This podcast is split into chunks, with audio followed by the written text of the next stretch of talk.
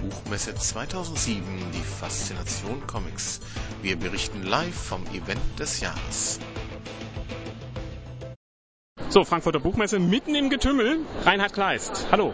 Ja, hallo. Du bist frisch preisgekrönter Comiczeichner.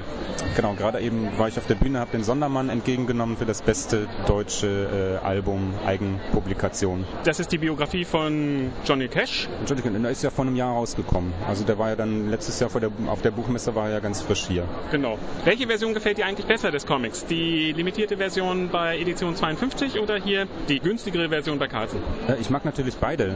Ähm, äh, ich, ich, mein, ich bin ein großer Freund schöner Bücher und und schön aufgemachter Publikation. Deswegen mag ich die Luxusedition natürlich sehr gerne. Aber ähm, äh, was mir als äh, Zeichner und Erzähler am wichtigsten ist, dass möglichst viele Leute ein Buch lesen.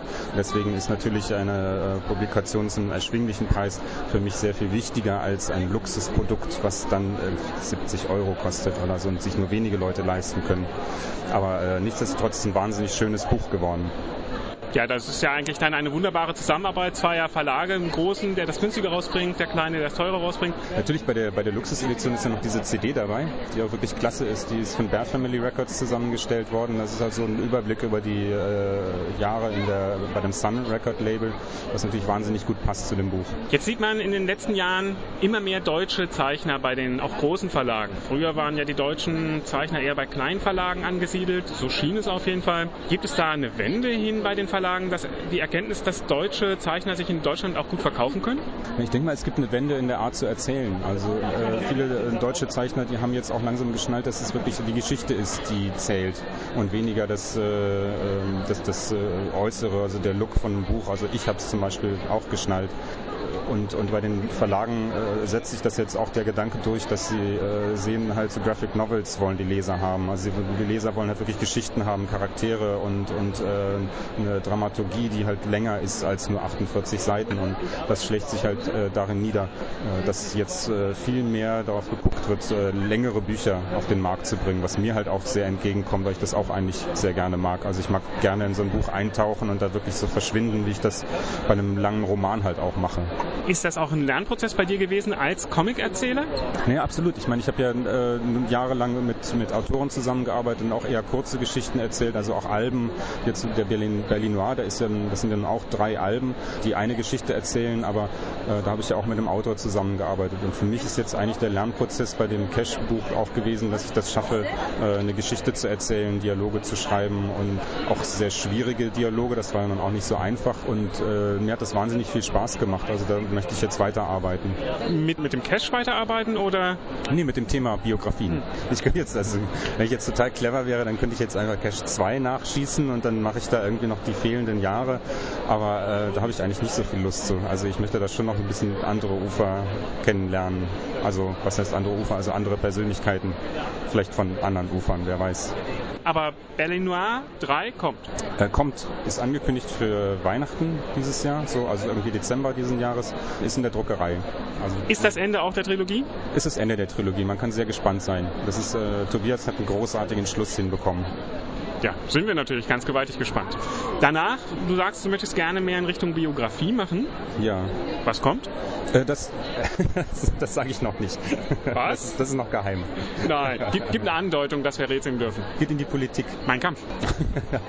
Nein, wohl kaum. ich möchte, also in die Ecke möchte ich jetzt nicht. Nee, nee, das Joschka Fischer. Joschka Fischer auch nicht, nee. Wäre aber auch interessant, oder?